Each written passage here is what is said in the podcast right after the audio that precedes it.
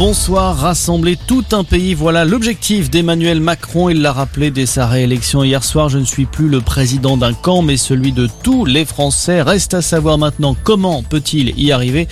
Pour le politologue Thomas Guénolé, cette union se fera lors de la formation du prochain gouvernement. Si Emmanuel Macron est sincère dans sa volonté de rassembler, dans ce cas-là, la seule réponse cohérente, c'est de faire un gouvernement d'union nationale avec des gens, euh, bon, macronistes bien sûr, avec des gens centristes bien sûr, mais aussi avec des gens de de gauche, avec des écologistes et avec des gens de droite euh, non xénophobes. Plus d'un Français sur deux, euh, depuis des années, sont pour un gouvernement d'union nationale. C'est une proposition extrêmement fédératrice. Encore faut-il trouver des gens qui soient prêts à rejoindre le gouvernement d'Emmanuel Macron. Mais je pense qu'il y en a dans tous ces bords-là. Il y en a de manière suffisamment variée. Et à noter que Jean Castex devrait lui donner la démission de son gouvernement en fin de semaine. Plusieurs noms circulent pour le remplacer à Matignon, mais Emmanuel Macron a déjà émis l'hypothèse de nommer une femme Premier ministre. De son côté, le Rassemblement national a déjà la tête tournée vers les législatives du mois de juin.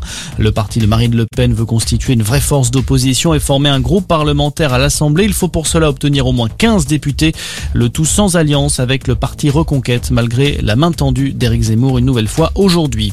Dans le reste de l'actualité, le procès de la catastrophe ferroviaire de Brittany s'est ouvert aujourd'hui. La SNCF et un cheminot sont jugés devant le tribunal correctionnel pour homicide involontaire après le déraillement du train Paris-Limoges en 2013, un drame qui avait fait 7 morts et 400 blessés.